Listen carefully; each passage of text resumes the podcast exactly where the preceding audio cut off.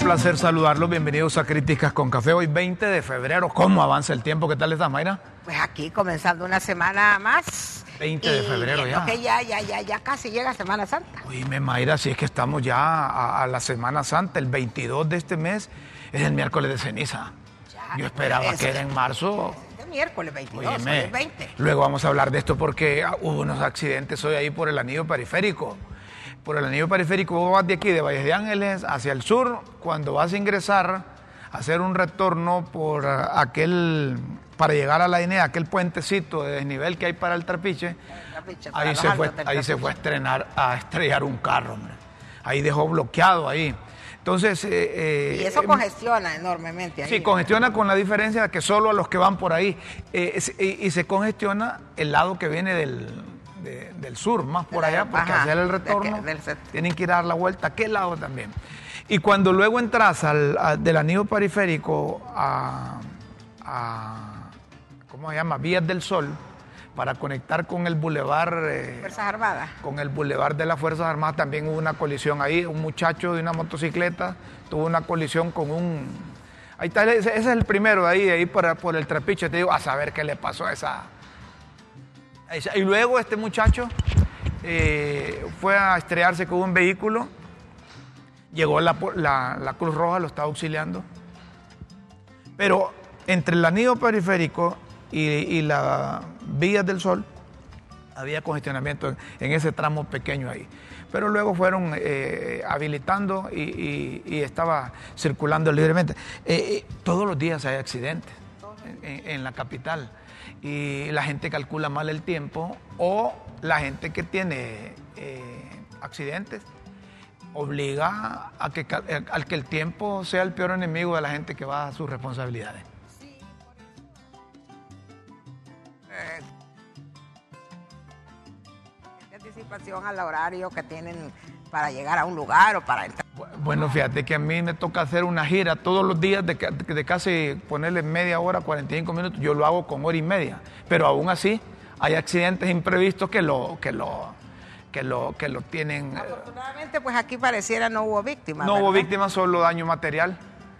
Pero ese no, no, entiendo por dónde se fue ese carro, fíjate. Ese, ese de la entrada al trapiche. Mira que quedó atravesado ahí. Mira con, las llantas hacia arriba, se ve ahí. Se durmió. Bueno, hablabas de la cuaresma. La cuaresma. mira que de acuerdo al calendario de la Iglesia Católica, la cuaresma es el 22. Comienza. Comienza. Que es el, el, el primer miércoles, de, ceniza, ¿Es el miércoles de ceniza. Miércoles de ceniza. Este miércoles. Eh, el miércoles de ceniza es el cuadrigésimo día antes de la Pascua. Es el tiempo litúrgico del calendario cristiano que se, eh, se, destina a la preparación del espíritu en la fiesta de la Pascua. Esa ceniza es la que agarran de la vigilia pascual del sábado antes de la resurrección del Señor Jesucristo. y la guardan ahí, entonces lo utilizan para eso. Algunas señoras, mi abuela era una de ellas, que utilizaba esa ceniza cuando había lluvia con trueno. Entonces decía, vamos a poner una cruz de ceniza afuera para que baje la, la intensidad de lo, del trueno. Así. O si no te amarraban una, una, servilleta en, la viga, las viejitas que creían en eso. ¿Ah? Pues ya comienza la fiesta de eh, la fiesta de la de la cuaresma. Eh, para los que van a vocacionar, pues ya están contando los días, ya están eh, es que ¿Cuánto es que les? La Semana Santa es la primera semana de abril. Sí. La primera semana, sí, 40 días, a partir del miércoles. Sí, eh, creo que es el lunes, eh, no sé qué fecha de abril, pero... Pues el rito de la imposición de, la ceniza, ahí dice, mira, 22 de febrero, la Iglesia Católica. Y ahí te ponen las actividades que tienen para, para entonces ahí en la, en la, en la Basílica Menor de Suyapa. El rito de la imposición de la ceniza parte integral de la celebración litúrgica del miércoles de ceniza con que se inicia la cuaresma en el rito romano. Se observa al celebrante con vestimenta color morado. Color púrpura, sí. Púrpura, típica de este tiempo litúrgico que simboliza la actitud penitencial. En el rito latino la cuaresma comienza el miércoles de ceniza y se extiende hasta la hora nona del jueves santos, por lo que no incluye la misa de la cena del Señor. La duración de la cuaresma de 40 días proviene de varias referencias bíblicas y simboliza la prueba por la que pasó Jesús al permanecer durante 40 días en el desierto de Judea, previos a su misión pública. También simbolizan los 40 días que duró el diluvio universal, además de los 40 años de la marcha del pueblo israelita por el desierto. Y, los, y las 40 décadas que duró, que duró la esclavitud de los hebreos en Egipto. Mira que todo un rito que viene acompañado de toda esa historia relacionada. Yo tenía un compañero que infortunadamente ya murió, que era prieto igual que yo. Entonces le gustaba ir los miércoles de ceniza, que el padre le pusiera la cruz y acaso él le miraba. Entonces, sí, eh, y le pusieron miércoles de ceniza. Era colega periodista, ¿sí? ¿Ah, sí? Sí, era colega periodista. Ah, pues entonces, no lo conocí. Eh, le, pusieron miércoles de ceniza. Richard Cazulá, me dice allá doña Chil, doña, don Chilo, don Chilo, Richard Cazulá. Le decían miércoles de ceniza, que en paz descanse el gran Richard. Richard Cazulá. Richard, cómo ayudó a tanta gente, ¿verdad? Y, al final terminó el, el complicado ahí. ¿verdad? Complicado. Complicado. Bueno, en otro tema, a propósito de la Iglesia Católica, el cardenal, a ver, es que el, término correcto es Oscar Andrés Cardenal Rodríguez Maradiaga. Y nosotros tenemos el Cardenal Rodríguez Maradiaga, ¿verdad? Pero en la Iglesia Católica. El puesto es cardenal, en la posición. La posición es cardenal, pero. La dignidad que él tiene dentro de la Iglesia Católica. Su es cardenal, pero el término en la Iglesia Católica, en el Vaticano, lo utilizan Oscar Andrés Cardenal Rodríguez Maradiaga. Ese es el título el título que tiene. Entonces cuando eh, ellos dicen, y el cardenal Rodríguez, ¿va? no dice Oscar Andrés. pero, el cardenal Rodríguez. Eh, pero ahí dice Oscar Andrés, coma, cardenal, coma, Rodríguez Maradiaga, así lo tiene. Entonces nosotros nos estamos acostumbrando a esto también. El cardenal, en su homilía dominical, y, y publicó en su cuenta de Twitter, el cardenal, miren, el cardenal tiene su cuenta de Twitter activa, mira, ve Jesús nos invita a la no violencia. Cuando devolvemos mal por mal, entramos dentro de un círculo infernal de violencia y destrucción. Amarás a tu prójimo y aborrecerás a tu enemigo. Yo, en cambio, les digo, amen a su enemigo. Palabras de Dios. Entonces el cardenal hace uso de esto y de las cuentas. Mira que cuando las cuentas son bien usadas, pues uno busca que, extraer por de Por supuesto, es que las redes sociales tienen su lado bueno, ¿verdad? Su lado positivo, porque con un tweet, con una post en Facebook o en Instagram, usted alcanza a, millones de personas literalmente. No sabes quién te lee incluso. Potencialmente. Hay gente que es activa. Eh, eh, nosotros tenemos una ventaja en nuestras redes sociales decimos nosotros los periodistas, los formales, los serios, los que no especulamos y no inventamos y transmitimos una información previa verificación. Y lo hacemos con una, dos, hasta tres fuentes. Para que no digan, ah, lo dijo fulano, entonces eh, está bien. Lo escribió fulano. Entonces, eh, eh, en las redes operamos en todas y cuando la gente lee rápido tiene un efecto multiplicador. Porque la credibilidad que se le da a la publicación de las informaciones es distinta a aquellos que no dan el rostro, que no dan su nombre. Y las redes sociales son fuente de información. Hay líderes mundiales que utilizan Twitter, por ejemplo, para eh, cualquier comentario, cualquier ordenanza. El, el expresidente Trump gobernaba prácticamente a través de Twitter. A través de Twitter. Y, luego le cancelaron el, ¿Ah? le cancelaron la cuenta. Le cancelaron la cuenta y entonces él abrió su propia abrió su propia red. ¿Qué, nivel va? ¿Qué nivel? Sí, si cancelan la cuenta, pues y me la cancelan a mí, entonces abrimos nuestra propia red. Abrimos nuestra propia red. Mira qué bueno. Pues hoy, Mayra, eh, el fin de semana estuvimos analizando una encuesta de la Radio América aquí con relación a, a la percepción que tiene el hondureño el primer año de la administración. Hoy traemos la publicación de una encuesta también que hizo el Banco Interamericano del Desarrollo eh, junto con la CID Gallup, ¿verdad? Internacional. Pues eh, eh, la población que se estudió son mayores de edad, usuarios o propietarios de una línea telefónica celular en los diferentes países. Esto fue a nivel internacional, no solo fue en Honduras. Guatemala, El Salvador, Nicaragua, Costa Rica, Panamá, México, República Dominicana y Honduras. El tipo de estudio fue cuantitativo por medio de encuestas vía telefónica, una duración de 20 minutos. La duración aproximada de la entrevista, el procesamiento de los datos, un paquete estadístico. El tamaño de la muestra, unas 1.200 personas. Entonces, eh, eh, hay un primer hallazgo ahí sobre la corrupción en los gobiernos. El principal problema del país. Entonces. Refiriéndose a Honduras. Refiriéndose a todos los países, pero nosotros, nosotros ponemos eh, más lo que dice Honduras. Corrupción en el gobierno establece un porcentaje 28%. Desempleo, falta de fuentes de trabajo, un 33%. Alto costo de la vida y aumento de los pobres, un 14% aumentó el año 2023. Sistema de salud y COVID, 12%. Inseguridad ciudadana, crimen, robo, asaltos, uso y tráfico de drogas, un 10%. Ponemos lo, lo, que nos interesa a nosotros, que es Honduras. Se le consultó el rumbo del país y escriben en porcentaje hacia dónde ve el país. En Honduras,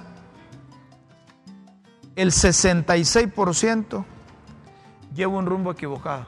La consulta hecha para los hondureños. Que el 66% considera un rumbo equivocado de la política del gobierno de la República.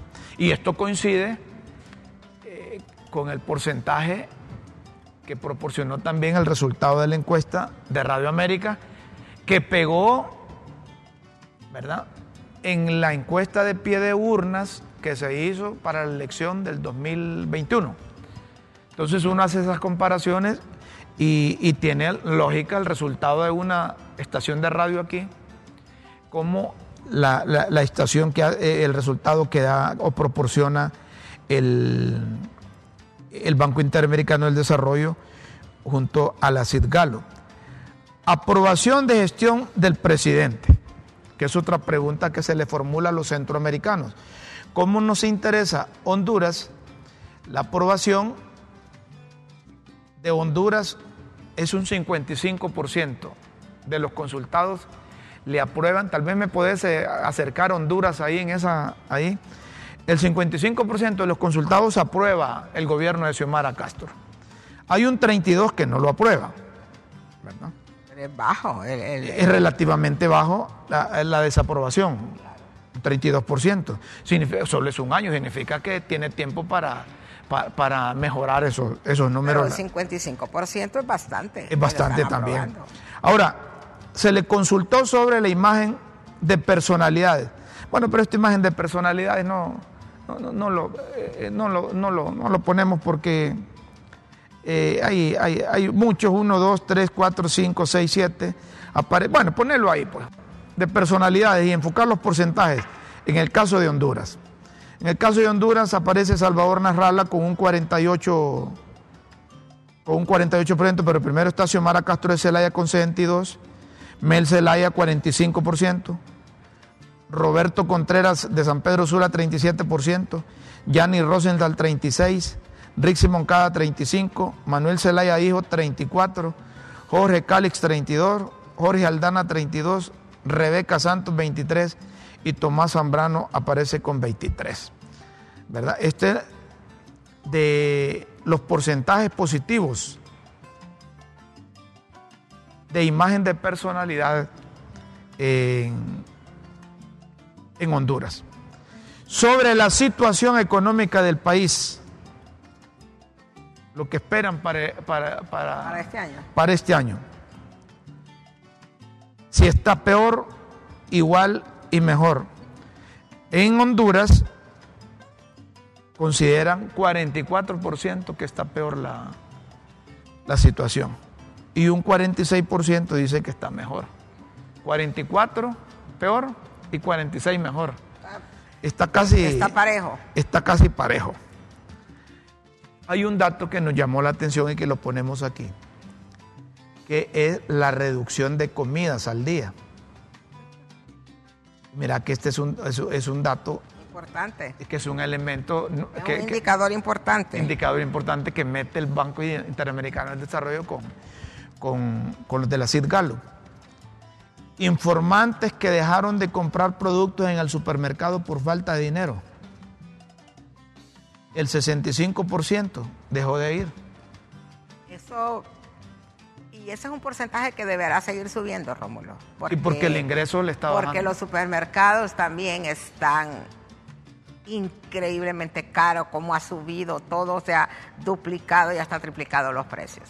Mandame, mandame el, enlace a mí y yo se lo voy a reenviar, pues yo creí que ya estaba conectado. Está el, el, el la comida en el supermercado es, se ha duplicado o triplicado los precios. Ahora, he, hablado con personas que han decidido ir al mayoreo y dicen que si bien es cierto, está en los mercados un poco más barato, tampoco es que está eh, eh, demasiado más barato, eh, mucho más barato, sino un poco más barato. Pero, ¿qué dice la gente? Bueno, pero ir al mercado, ¿qué implica? Aparte del riesgo, implica eh, gasto también, hay que desplazarse hasta el lugar y todo lo demás. ¿Sabes cuál es el riesgo que corremos? Y al final viene a ser lo mismo. El riesgo que corremos es que si continúa esto, vamos a tener lo que aparece en esta gráfica a la derecha, esta gráfica que presentamos en LTV en Críticas con Café. La gente como dejó de ir al supermercado, no tiene ingresos suficientes para ir a comprar, entonces va a consumir menos proteínas, están las carnes rojas, los pollos, el pescado, los embutidos y huevos, un 59%. Han dejado de consumir Han dejado de consumir ese producto. El 12% ha dejado de consumir lácteos, yogur, leche, Nutella. O sea que la dieta del hondureño está mermando. Está mermando. Así es.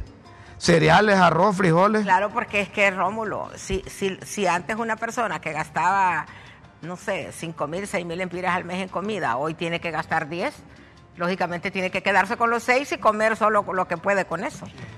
Porque no hay, no hay aumento en el ingreso, por lo tanto no puede aumentar la, el presupuesto de alimentación. En Honduras. con los mismos 6 mil empiras o 10 mil empiras o 5 mil o lo que fuera, ya no compra lo mismo que compraba. En Honduras se reduce proteínas 59%, cereales 11%, lácteos 12%, frutas y verduras 7%, galletas o pan 2%, bebidas alcohólicas 4%. En estas últimas dos no aplico, ¿verdad? Bueno, pero, pero estos datos son, son para que los tomen en cuenta. Estos datos son importantes para que los tomen en cuenta. Estamos haciendo un enlace con Ismael Cepeda, que es un economista del, del FOSDE, del Foro Social de Deuda Externa y Desarrollo de Honduras, para que nos dé una reflexión general de esta encuesta y quizás asociarla con la última encuesta que salió. Lógicamente, son instrumentos de medición, pero que deben servir para los que toman las grandes decisiones. Por supuesto. El primer año, aunque se enojen conmigo, porque yo se los digo en las redes, ha servido para seguir con activismo, para seguir con lo ideológico. Ya vieron que este año no funcionó esa cosa y la gente que se dedicó a descalificar a través de las redes, porque no utilizaron los medios tradicionales, porque ellos no creen en los medios tradicionales. Ellos creen que las redes sociales es el mejor, es el mejor medio de comunicación para, para informar la parte del gobierno y ya vieron este año que no le funciona, que tienen que buscar los medios serios, los medios responsables, hayan estado a favor o en contra de las acciones políticas que hicieron ellos en el pasado. De eso se trata. Entonces, cuando hay un año, ya hay menos de tres años en la administración, entonces deben de, enfilar las baterías, como se dice popularmente, en la solución de los, de, los principales problemas. Aquí no se necesita ser experto, Mayra. Navarro de Jesús de los santos de los últimos días en saber qué es lo que tenés que hacer. Aquí no puedes pues, meterte a otro rollo que no sea la comida, el empleo, la seguridad, la salud, educación. Pero obviamente yo creo que no saben cómo hacerlo, Rómulo. A, ver, mira que eso, eso, eso es bueno lo que me decís vos. Pues sí, que no saben cómo hacerlo. ¿No saben en qué están metidos? Es que, es que lo que sucede es que a uno le puede parecer fácil pero habría que estar eh, ahí en los zapatos de la presidenta y de sus asesores para ver si verdaderamente saben qué hacer. Porque la situación del país no es nueva, viene agravándose a través de los años. Por lo tanto, la solución tampoco va a ser como una vara mágica, ¿verdad? La solución igual hay que plantearla y hay que empezar a implementarla y dar tiempo a que rinda frutos. Pero la cosa es si no comenzamos, ¿verdad? Si no comenzamos a a tomar medidas. Y yo siento que no hay en ese sentido... ¿Voluntad? ¿Iniciativa? Yo, creo que lo que no hay es conocimiento. Mira, hago un alto en ese comentario que tenés porque sí es interesante. Las circunstancias cambian, los tiempos cambian. Los asesores adquirieron conocimientos en base a determinado tiempo. Entonces los asesores deben de actualizarlos en base al tiempo recorrido porque son otras circunstancias. Si hablamos ideológicamente, no están en las mismas condiciones los países que en el pasado apoyaban al gobierno de Honduras en sus pretensiones ideológicas del socialismo del siglo XXI o del antiimperialismo. Eso cambió. Si vos buscas en Sudamérica, ya no tenés el mismo porcentaje en Chile de los que querían la izquierda radical no tenés en Perú los que querían la izquierda radical, no tenés en Venezuela los que querían la, izquierda radical, no tenés en, Ecuador el porcentaje que querían, y no, en Nicaragua está siendo un desastre. Entonces, los presidentes que tenían solvencia ideológica por el respaldo popular a esa política, ya no lo tienen, entonces no es el mismo apoyo. No es el mismo escenario. No es el mismo escenario. Entonces, nuestros asesores digo, los asesores de quien toma la decisión política en Honduras deben pensar en función de que hay otros tiempos y otras circunstancias y que lo del socialismo del siglo XXI, lo de la refundación, lo de la constituyente y pereré, pereré, pereré, eso, eso déjenlo para otro momento. Ahorita lo que necesitamos es que haya capacidad, Mayra, de administración de los pocos recursos que tenemos. que, que dirijamos realmente la mirada a las necesidades elementales. ¿Cuál es la meta cumplir? ¿Cuál es la meta cubrir? Pareciera, como decís vos, llegaron a improvisar el primer año, no tienen capacidad, no tienen conocimiento, y si vos les sugerís algo, te califican de dos cosas. Ese es de la oposición política, ese es un narcotraficante, ese es seguidor de Juan Orlando Hernández, ese es cachureco. Así como en el pasado, que cuando te decían cachureco era un, era un calificativo que ah, No en el pasado, ahora. Ahora también, es cachureco. Entonces, no. Miren, aquí en Crítica con Café, aquí en el, en el canal LTV, tenemos un compromiso que es de país. Y cuando se trata de hacer las cosas bien, de hacerlas de manera formal, de hacerlas con un objetivo claro. Nosotros apoyamos, hombre, nosotros apoyamos. Y cuando sugerimos no nos mueve ningún otro elemento más que Honduras. Así es. Es que el, eh, ese debería ser el pensar y el sentir de, de, todo el mundo y particularmente de los que gobiernan, ¿verdad? Ahora yo a veces pienso que es difícil aceptar o creer que los presidentes, los gobernantes que hemos tenido a lo largo de la historia, no hacen nada porque no quieren. Eh, o sea, a mí me parece que no es tan simple como que no quieren. Yo creo que en muchos casos es que no saben qué hacer. En otros casos es que no pueden hacer nada porque hay, hay limitaciones y barreras que son insuperables en otros casos hay ineptitud, falta de iniciativa, es decir, no creo yo que sea en realidad falta de voluntad. Es que como las personas que ocupan las posiciones en el gobierno no son precisamente las más aptas, las más preparadas, las más eh, eh, idóneas para hacer lo que hay que hacer. Entonces, por eso es que no vemos muchos avances tan rápido como necesitamos que se den. Aquí está con nosotros Ismael Cepeda. Él es un economista del Foro Social de Deuda Externa. lo hemos invitado para, y hemos hecho esta introducción precisamente para, para, ubicarlo a él que anda, que anda con la lectura de las encuestas, sean nacionales o internacionales. Y vamos a seguir con este tema de, de encuestas porque también hay otras instituciones internacionales que las hacen y la idea es presentar un panorama de identificación de problemas y buscarle solución. Y cuando hablamos de buscarle solución, quien más que Ismael Cepeda, que es un conocedor de las ciencias económicas en Honduras, con suficiente capacidad nacional e internacional, catedrático universitario, para que nos diga después de ver estos resultados de la encuesta, eh, eh, no es que es, una, es, un, es un juego de ajedrez y que está en jaque mate el gobierno de la República, no se trata de eso, se trata que, que la reina, en este caso la presidenta de la República, tenga sus alfiles, tenga sus peones, tenga sus caballos, sus torres y las pueda mover oportunamente para tener opción a mejores jugadas. ¿Y cuál es la mejor jugada que esperamos nosotros? La mejor jugada es que mejoremos las condiciones de la generalidad del pueblo hondureño. Cuando partimos de 70 o más por ciento de extrema pobreza, ahí tenemos el primer problema. ¿Suficientes recursos tenemos para, para solucionar este problema de la extrema pobreza? es una pregunta que le, que le formulo directamente a Ismael Cepeda, a la vez que le agradecemos que esté con nosotros en Críticas con Café. Bienvenido. bienvenido. Buenos días. Buenos días, sin duda, siempre es un placer estar con usted. Eh, y bueno, yo creo que la pregunta que usted aborda eh, siempre es cuestionado porque los gobiernos cuando están eh, en la administración del Estado siempre dicen que necesitan más recursos.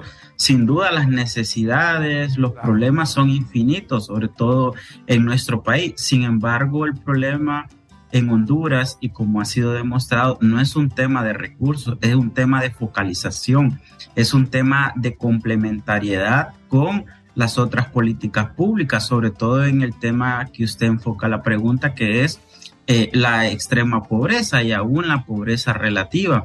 Es decir, en pocas palabras, cuando vienen y siguen con la misma política pública de bolsa solidaria, de bonos o transferencias monetarias condicionadas, eh, de dar eh, silos para la agricultura, etcétera, etcétera, o dar un machete, realmente usted está tirando como sal al mar. Y no digo que los pobres o los que están en extrema pobreza lo necesitan o no lo necesitan. Sí, realmente lo necesitan. Sin embargo, el problema de Honduras ha sido un problema de focalización y, como usted ha mencionado en toda su introducción, también de medición para saber qué rumbo están teniendo esas políticas públicas, eh, qué impacto están generando, pero sobre todo si realmente estamos transformando o apoyando a salir eh, de la pobreza, de la extrema pobreza a las mayorías.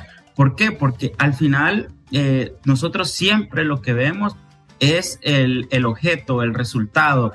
Eh, 5 mil personas, 10 mil personas en tal comunidad con un bono, pero realmente no medimos si estamos transformando a la capacidad productiva, por ejemplo, de ese productor. Entonces, en Honduras lo que se está haciendo no es combatiendo la pobreza durante las últimas dos décadas, se está asistiendo a la pobreza.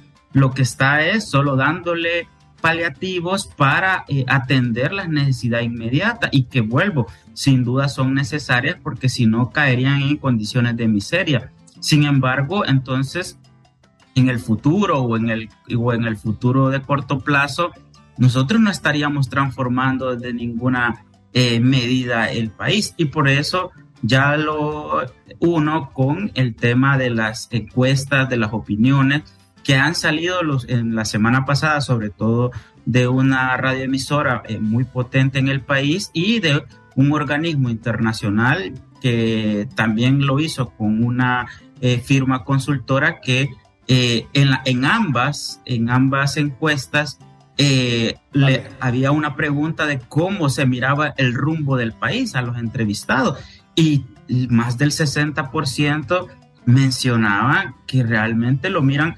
pesimista y otros ah, era, era más. Otra pregunta, que la intención de migrar, por eso también ah. sobrepasaba ese 60% porque no miraban la transformación eh, y no solo inmediata, porque algunas van a tardar sin duda a largo plazo, pero ese, ese, ese, esa luz de esperanza que podríamos haber tenido con, ya me meto a temas políticos, con la Corte, con eh, la directiva del Congreso Nacional, con el tema del nepotismo, con el tema de buscar los mejores perfiles para la Secretaría, uno hubiese tenido una base y sobre todo los entrevistados para decir, bueno, es cierto, eh, se tomó un país con grandes problemas estructurales eh, y que va a ser difícil cambiar de la noche a la mañana. No obstante, si uno hubiese visto en este primer año eh, contundentemente una buena administración, uno diría, bueno, hay esperanza, pero esta respuesta de las personas lo que está diciendo es que hubo un año perdido y que no se ve esperanza de que cambie la administración. Partamos de eso, de un año perdido, aunque la administración considere que es un año de inversión en cuanto a la refundación que se trazaron ellos. Partamos de que faltan tres años, faltan menos de tres años ya, porque cada hora que pasa, cada día que pasa, es menos el tiempo que van a estar en la administración de gobierno. ¿Qué podemos hacer? Y metámonos ahí todos, metámonos usted como economista, nosotros como periodistas, como analistas, la gente que, los profesionales liberales, los distintos sectores, metámonos al rollo, como decimos popularmente, que este país es de todos, que tenemos que avanzar hacia adelante, cambiar un montón de cosas para mejorar desde el punto de vista de un economista, pero poniendo los pies sobre la tierra, ya dejándonos de las cosas teóricas que ustedes manejan muy bien, sino que vayámonos a lo que la gente entiende, ¿va? ¿Qué necesita esta administración? Si incluso nosotros dijimos, bueno, ya tuvieron un año de activismo, ya tuvieron un año ideológico, esto no dio resultado. ¿Qué debe retomar? ¿Cuál es el control de ese barco para que no naufraguemos todos los casi 10 millones de hondureños? ¿Qué debe hacer el gobierno de la República, Ismael? Bueno, en primer lugar, los dos sectores, tanto el gobierno como la sociedad civil, y llámese esto medios de comunicación, empresa privada, organismos, movimientos sociales, etcétera, es que tenemos que no, no es algo teórico, porque como usted lo menciona, sino es realmente hacer un choque sobre realmente el enfoque del país. ¿Por qué? Porque al final los del gobierno o los políticos, como decimos, lo que están resolviendo es su problema político y por eso la Corte Suprema y por eso todos los hechos que pasaron eh, eh, el año pasado y, usted vio en el tema de la Junta Directiva. Entonces, ¿qué quiero decir con esto? Eh, ¿Por qué los países, sobre todo esto bajo, bajo algunos teóricos de, Sudamérica, dicen por qué no, no los políticos no resuelven los verdaderos problemas de los países? Porque cuando llegan al gobierno resuelven los problemas políticos que es continuar en el poder. Entonces, usted bien lo menciona, tuvieron un año de activismo, yo le llamo de transición, eh, este año es como un poco más light, pero ya el tercero y cuarto es puro tema de eh, seguir eh, en el poder. Entonces, estamos hablando de las elecciones.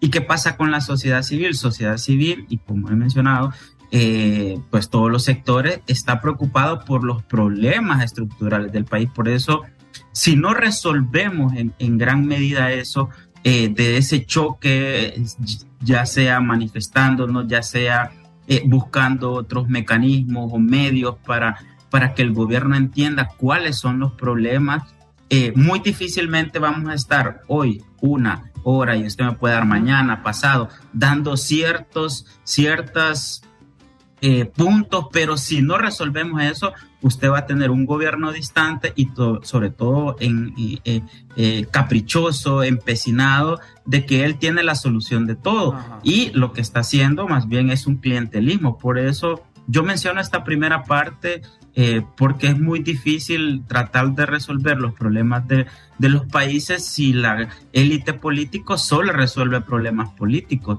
Y después viene el fiscal y después viene eh, el tema electoral, etcétera. Y, pasamos en los ciclos eh, perversos que no resolvemos ningún problema. Es más, la sociedad va en franco deterioro y volvemos a las encuestas. Por eso se menciona eh, en una en, la encuesta del organismo internacional que el 65% de los entrevistados dejaron de comprar en el supermercado.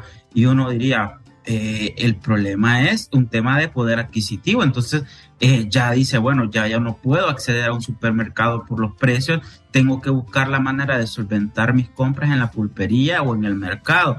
Y eso debería de preocupar a cualquier gobierno. Y sin embargo, aquí lo que hacen es echarle la culpa a la guerra y que sin duda hay gran justificación del incremento de costos. No obstante, pareciera que todo el problema es externo sin embargo, lo que mi acción para resolver, y estoy hablando como gobierno, no la estoy haciendo, ya sea eh, buscando mecanismos para eh, importar más barato, tener una agilidad en aduanas, eh, estamos hablando de buscar abaratar los costos de energía, etcétera, etcétera. Entonces, yo, yo plantaría ese primer problema. porque, no, sacame sí. Yo diría eso. y vamos a poner ahí un de Benjamin Franklin. No sé si lo tenés ahí. Benjamin Franklin dice, yo creo que el mejor medio de hacer bien a los pobres no es darle limosna, sino hacer que puedan vivir sin recibirla. Es decir, que es, un mensaje, es un mensaje que, invita a, a los gobiernos que buscan a combatir, ahí está correcto. Dice, yo creo que el mejor medio de hacer bien a los pobres no es darle limosna, sino hacer que puedan vivir sin recibirla. Y cuando el economista Ismael Cepeda dice que en, los países, los gobiernos que toman las decisiones, no, no piensan en función de buscar soluciones nacionales, de buscar realmente los problemas sociales, sino que se enfocan en lo político, esa es una realidad. Y pasan quizá cruzando los dedos o orando porque sucedan cosas internacionales que tengan mayor impacto en sus administraciones para decir que echarle la culpa a las cosas internacionales, pudiendo hacer cosas aquí. Pregunta concreta, respuesta concreta. ¿Necesita cambiar funcionarios la, eh, la presidenta Xiomara Castro?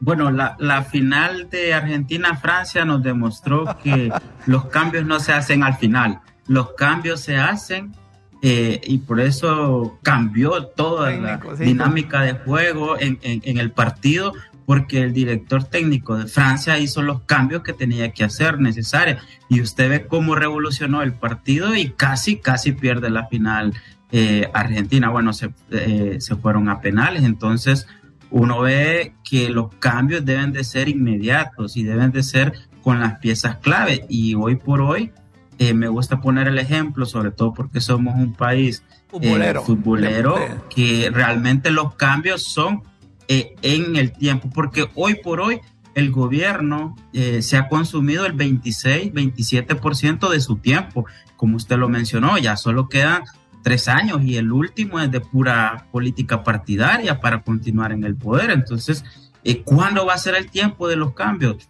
No puede ser al final. Le agradezco mucho, don Ismael, que haya estado con nosotros. Siempre fue un placer. Igual, Ismael Cepeda, economista, del, economista del Foro Social de Deuda Externa. Solo poneme el tuit de Roberto, para cerrar esta parte económica, de Roberto Lagos.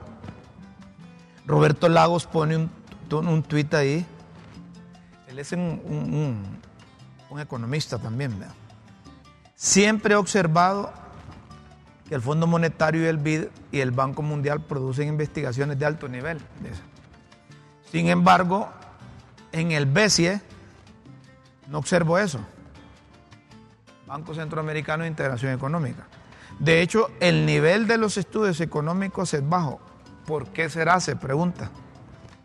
Roberto Lagos, que es un economista, un joven analista que vive en los Estados Unidos, que tiene sus doctorados y másteres, siempre está pendiente de lo que sucede en el país y, para nosotros como periodistas también no deja de ser un referente porque tiene un enfoque fuera de cómo se ve allá, porque una cosa es lo que miramos aquí, ahí está. Siempre he observado que el Fondo Monetario, el Banco Interamericano y el Banco Mundial producen investigaciones de alto nivel, sin embargo en el BCE no observo eso. De hecho, el nivel de los estudios económicos es bajo. ¿Por qué será? Tal vez producción para mañana puede tener alguien de, del BESI, busquen ahí al presidente, Dante Mossi, o busquen un economista de ahí para ver si también ellos hacen estudios y si es que le tienen miedo publicar esos estudios, ¿va? Si tienen miedo de publicar esos estudios porque sale aplazado el gobierno, va que lo podemos hacer. Es que, es que yo creo que hay que son cosas que la gente no, no, no, medita, pero hay que saberlo. Mira, el BID, el Banco Mundial, el Fondo, Monetario, son organismos internacionales, pero son supranacionales. Eh, el Banco Centroamericano es un banco que pertenece a los gobiernos de Centroamérica. ¿Qué quiere decir eso? Que quien nombra el representante de Honduras en el Banco Centroamericano es el gobierno de turno. Quien nombra el, presidente del Banco Centroamericano son los gobiernos de turno en Centroamérica. Lo que quiere decir es que los funcionarios del Banco Centroamericano son empleados de los gobiernos porque son nombrados por los gobiernos. Entonces, ¿qué es lo que pasa? Yo quiero ser representante de Honduras en el Banco Centroamericano, me tiene que nombrar el gobierno. Y el gobierno. el gobierno. Entonces, ¿qué pasa? Yo no puedo ir a sacar un estudio, algo criticando los gobiernos o hablando mal de la región o de las políticas que se implementan, porque al final yo soy empleada de los gobiernos. Sí, pero, Eso hace una gran diferencia. Pero acordémonos de que los análisis, los estudios, las encuestas, los sondeos de opinión son instrumentos que sirven para mejorar el trabajo que realiza una institución o el representante o la representante nuestra que tenemos ante un banco. Eso lo hacen todas las instituciones, no porque sean posiblemente, empleados. y lo pueden hacer eh, pueden, ¿Vos crees que los del instituto, ¿cómo se llaman? Los de los de estadísticas, estos no hacen sus encuestas. Ahí van a salir con sus resultados. Lo que sucede es que puede ser que el Banco Centroamericano los haga. Yo Pero no lo hace público. O, o, tal vez no necesariamente son encuestas políticas, sino que son más bien encuestas que tienen que ver con las necesidades de los pueblos en diferentes proyectos. Por ejemplo, el Banco Centroamericano financia carreteras, para poner un ejemplo. Entonces, puede ser que ellos hagan una encuesta en torno a la necesidad de una carretera, pero no son encuestas políticas, creo yo. O sea, no sé si hacen estudios o no, pero pienso que no es su... No es su fuerte. Que no es su fuerte y que no es su función. Pero producción tal vez puede conseguir ahí a ah, alguien del BCE. Para que alguien explique si, si tienen o no tienen. Así es. Y si tienen estudios, con gusto aquí los publicamos. ¿verdad? Y si no tienen, tampoco les vamos a decir nada porque a lo mejor esos son los limitantes que tienen la que No, es que, es que es una realidad. No, claro. ¿Quién, ¿Quién elige el presidente del Banco Centroamericano? Todos los gobiernos de Centroamérica. Ellos postulan sus candidatos y entre todos los presidentes representados. Y tienen tiempos que no coinciden con los presidentes de los No, aparte, Rómulo, vos bien sabés que es rotativa la presidencia del Banco Centroamericano. Es eh, rotativa de varios, varios hondureños han sido presidentes porque a Honduras, igual que a los demás países, eh, le toca en la rueda en algún momento que el presidente sea hondureño. Es, es, una posición rotativa, no tiene que ver con que vamos a poner al, al mejor economista de la región no, sino es decir, le toca a Honduras. Entonces Honduras tiene que ver cómo consigue uno que, que dé el ancho para La sede sí es permanente aquí porque allá por los años 60, 70 fue... Ahora de que ahora han, incorporado otros gobiernos al Banco Centroamericano que básicamente son estos gobiernos que, que, dan apoyo económico a la región. Eh, ahí está China. España. Eh, China fue la primera que, ah, Taiwán, se incorporó. Eh, está España, está, yo no sé si Corea, Corea creo que está. ¿Verdad? Corea. O sea, han ido incorporando a países cooperantes a ser parte del organismo. Socios extrarregionales. socios extrarregionales, ese es el término. ¿Por qué? Porque eh, eh, la función del banco es apoyar el desarrollo de la región. Nos dicen que tenemos que hacer una pausa y luego seguimos. Ya la presidenta de la República está en España. Hablaremos un poco de la presencia de la mandataria y a quién le dejó cuidando la pulpería a la presidenta. Ya volvemos. ¿A quién dejaría? Eh, yo, defiendo. Anda con, eh, anda con Héctor y con. ¿Quién más? No me acuerdo. Héctor, el hijo? Héctor, el hijo, el secretario, el secretario privado. El secretario privado. Llegó a España ya. Mira, el canciller. ¿Y llevó a periodistas? Sí, sí, llevó a periodistas. Es necesario que haya periodistas. Es necesario. yo pienso que. Eh, yo defiendo eh, verdad que la presidenta deba cumplir una agenda internacional. Yo sé que hay personas que piensan que no, pero yo digo, Honduras no es una isla. Honduras necesita relacionarse. Y aunque sea protocolario esto, aunque no tenga al final ningún impacto eh, real en, que los hondureños van a mejorar, eh, el gobierno es parte de, pues, o sea, un presidente no solamente tiene que resolver problemas del país, también tiene que representar el país. Y la presidenta tiene que representarnos, pues. Ya dejen de esas cosas de estar llevando solo, solo periodistas del libre. Ya se dieron cuenta que no les funciona. ¿Y ahora quiénes llevaron? Ahí que lleven a todos los que quieran llevar para que se sientan. Miren, aquí no tenemos pauta del gobierno ni esperamos pauta del gobierno aquí en Críticas con Café. Pero eso es una información que publicamos porque se trata de la presidenta constitucional de la República de Honduras. La primera mujer, como les gusta decir a los del Libre, eh, haber llegado a asumir ese cargo. Entonces, le damos cobertura con mucho gusto porque hay que informar a la gente. ¿verdad? La presidenta está allá, se va a reunir con el rey Felipe VI y se va a reunir con, con, Sánchez. Eh, yo creo que, que ella, parte de sus funciones es representar el país, pues sí. Y, claro, esto es parte de su trabajo. Ahora, la pregunta es a quién dejó a cargo de la pulpería. Bueno, esa es una buena pregunta. La presidenta dijo en un, en un, en un audio que hay ahí, bueno, pero también eh, Héctor informó que va en, avión comercial. Ya dejen también, se gasta mucho tiempo y, y gasta mucho dinero también. Ya dejen de esas cosas. Y tienen un avión presidencial. pero que tal que, no esté bien, que no haga aguante ese viaje hasta allá. Sí, aguanta, hombre. El viaje. Que él llegaba hasta China. Sí, pero tenía que parar haciendo escalas, no sé si ahora. No, sí se puede. ella cruza el Atlántico. tiene autonomía para eso. Sí, ah, bueno, yo como nunca he andado en él, no, no, no, es que yo no es que he andado, yo es que tengo unos. No, yo nunca he andado en el avión presidente. Es que vos no te has subido a mi jet, por eso es que te, eh, eh, sí, pero tenés que invitarme. Pues. Bueno, pero vamos a ir a Olancho en ese jet. Ahora, si la presidenta no usa ese avión presidencial porque lo asocian con el narcotráfico, está bien, ¿no? porque yo lo usaba. Pero porque gasta menos o que ah, gasta menos tiempo. Yo te voy a decir, no, no, en, eso yo no estoy de acuerdo, porque eso es como, como matar el mensajero.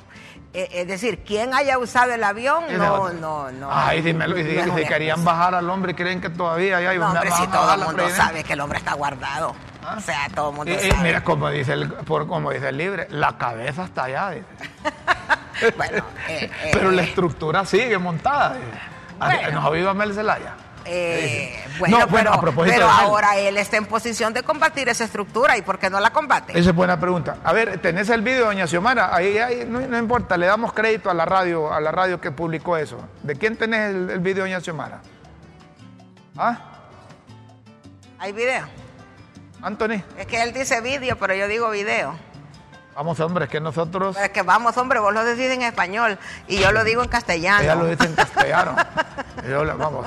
Eh, tío, tenés el, el, vídeo de Doña Xiomara, no importa, dale crédito al, medio que publicó. Dice aquí nosotros somos abiertos en crítica con café. Cualquier medio que publique. Pero si nos interesa escuchar a la presidenta, lo, sacamos y le damos crédito. ¿Lo tenés listo? Pónganlo, para escuchar a ver qué dijo. Ah, para que escuchemos a quién le dejó cuidando la pulpería. y, ella dijo a quién se la dejó. Claro. ¿A quién se la dejó? Reúnan los cinco gabinetes, dije que tenemos eh, he dado instrucciones al, asesor presidencial, al principal asesor, al expresidente Manuel Zelaya Rosales. Y en Marcio Sierra, que pero fíjate que la presidenta tiene un suplente de lujo, porque en este caso el suplente tiene más experiencia que el titular. En este caso, el suplente tiene más, no sé. A saber si doña Xiomara adquirió experiencia. Más recorrido, más cancha. Oíme, más. A saber si doña Xiomara adquirió experiencia con Mel porque, y no era visible ella, sino que solo Mel. Bueno, esa parte no sé. No, pues claro, pero lo que pienso yo es que ella tiene un suplente de lujo, porque... Ya sé por dónde vas. Me vas a decir que los, que los designados no, el video sí, pero lo que quiero ver es el, el, video donde doña Xiomara dice a quién deja ahí.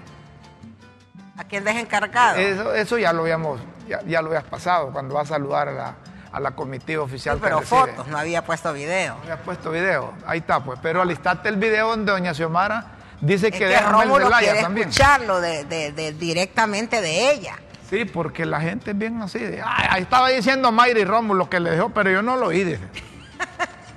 Pero, pero yo te voy a decir una cosa. eh, ella, ella, yo no sé cuántos días va a estar en España o, o si va a ir a otros lugares, pero la... la Ahí está. Escuchemos la, ah, Radio América publicó, ponelo ahí pues. Ahora estoy saliendo para España y les saludo, señoras y señores secretarios de Estado, gerentes de instituciones, y por este medio quiero convocarles e informarles que he instruido al presidente Zelaya para que esta semana convoque y desarrolle una agenda con los cinco gabinetes sectoriales con el fin de que se realicen reuniones de trabajo y revisar metas a cumplir en este primero y segundo semestre del 2023. Eh, Marcio Sierra debe de acompañar esta agenda y afinar los objetivos, metas e indicadores de cada secretaría e institución en el cumplimiento del plan de refundación. Ministros, la deuda, herencia y sarta de problemas no tiene límites.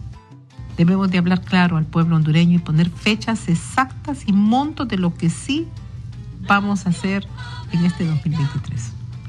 Solo la verdad nos hará libre. Ahí estás. ¿Qué dijo? No escuchaste, vos estás igual a como se llama, hombre.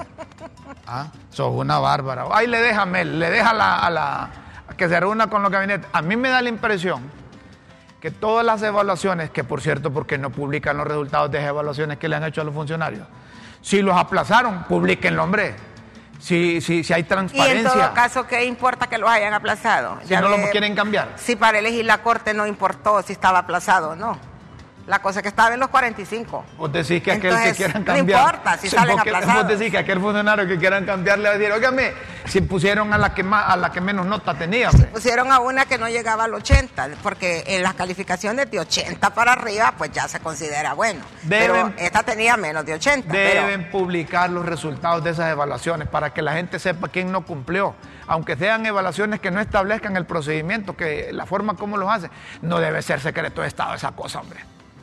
Y a lo mejor las instrucciones que deja Doña ¿para qué las hacen esas evaluaciones? para eso, las instrucciones que deja Doña Xiomara es, bueno, en vista, yo me voy a ir, ma, Mel, pero aprovechar para correrte a la gente en base a las, a las No, pero él no, eh, Mel no las puede correr. No las puede correr, pero oficialmente. No. oficialmente no puede. Ahora, cuando ella venga, le puede tener el paquete. Claro, mira, chatea este, a este, este, este, este, y esto se van. Pero la presidenta anuncia en una, en una cadena o una, en una conferencia se va este, este y este, y vamos a, vamos a dinamizar la... la, Pues Eso es lo que esperamos. Lo que pasa es que yo no soy muy optimista en cuanto a que los cambios vayan a... No, no, seas pesimista, muchacha. Ay, bueno, pero Mira, llenarte de optimismo, de fe, de esperanza, es lo que necesitamos. la gente no puede perder la esperanza, hombre. No, pues puede perder la fe. Está bien, pero y, y, está bien que lo hagan para que la gente tenga otro respiro y otra esperanza, pero yo ya anticipo. No, no, no, no, no, mira, vos sos una joven el ilustre dama eh, creyente en la fe, en Dios, en la esperanza, en el optimismo, en, el positivismo. Yo, sí creo que Dios puede hacerlo. Como dice Guillermo, a plenitud vivir. A plenitud. Dios sí lo puede hacer, de eso no tengo ninguna duda, pero no, no, no. yo sí soy optimista, yo sí soy positivo, yo sí creo que podemos cambiar esto. ¿Por qué no? Y todos somos hondureños. como, como dicen. Solo es que dejen el cachurequismo a un lado, el liberalismo a un lado y eso del libre a un lado. A las pruebas me remito, yo digo que lo hagan, que hagan el intento, está bien.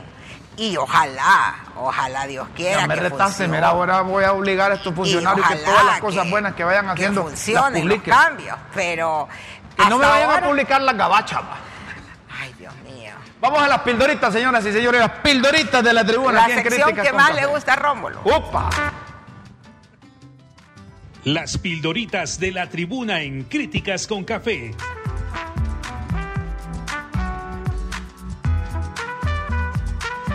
Textos que enseñan y orientan a quienes quieren aprender.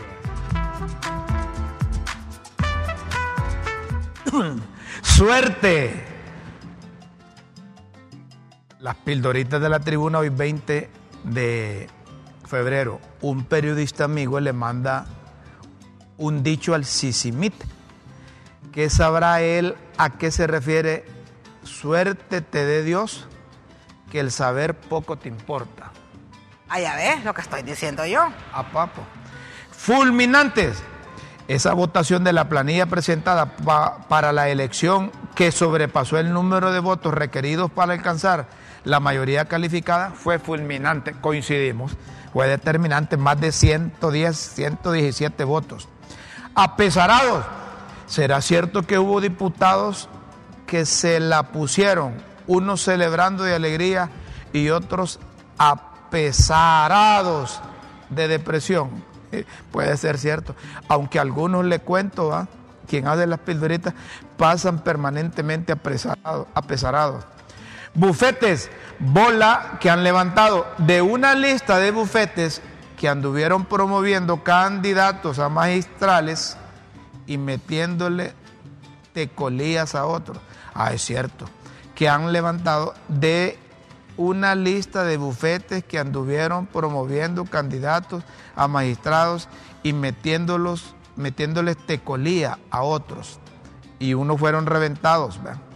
Vacantes, ahora viene la segunda tanda. Antes de la elección de la fiscalía tienen que llenar las vacantes que quedaron con renuncias para integrar la nueva Corte Suprema de Justicia en el Tribunal Superior de Cuentas y en el Tribunal de Justicia Electoral yo tengo un candidato ahí para el Tribunal Superior de Cuentas, no me pueden dar chance. o ahí en el Tribunal de Justicia Electoral. Puedo proponer un candidato ahí.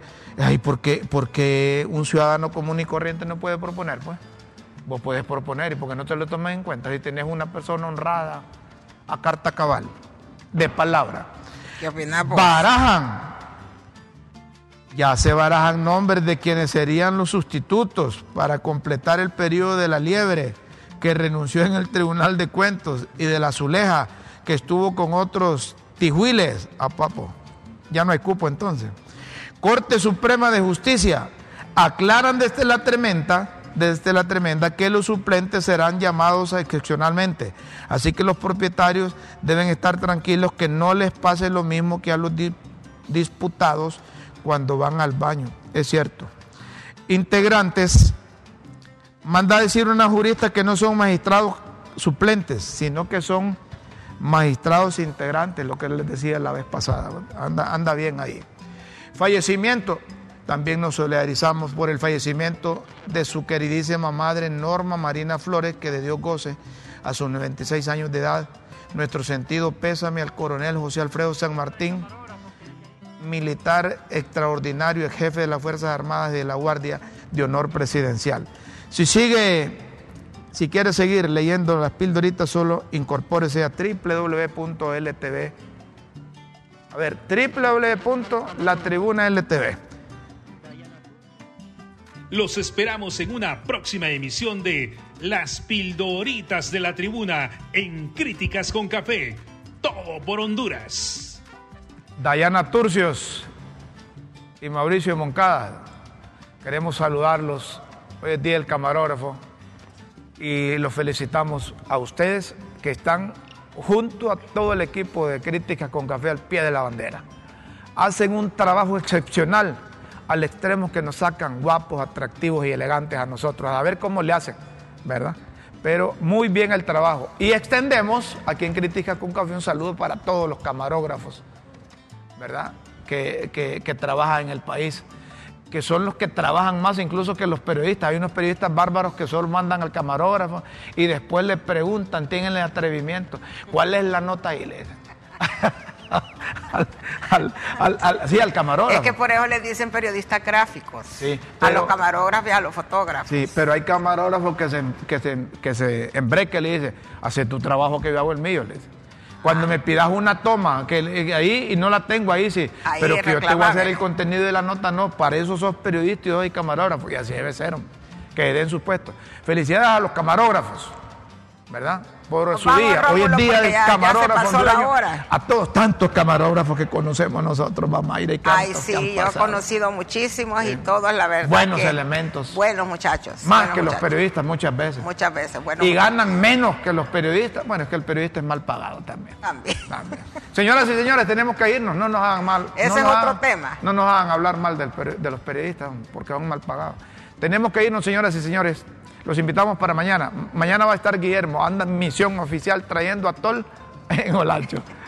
y las rosquillas para miel. Así es correcto, porque ya empieza la cuaresma y tenemos que hacer rosquillas en miel. Tenemos que comer rosquillitas en miel. El vino y yo lo traes cuando querrás y aquí no, no, no nos gusta chupar esa cosa. Nos vamos. Adiós. Con Dios siempre en vuestras mentes y en nuestros corazones. Feliz mañana, buenas tardes y buenas noches. Amén.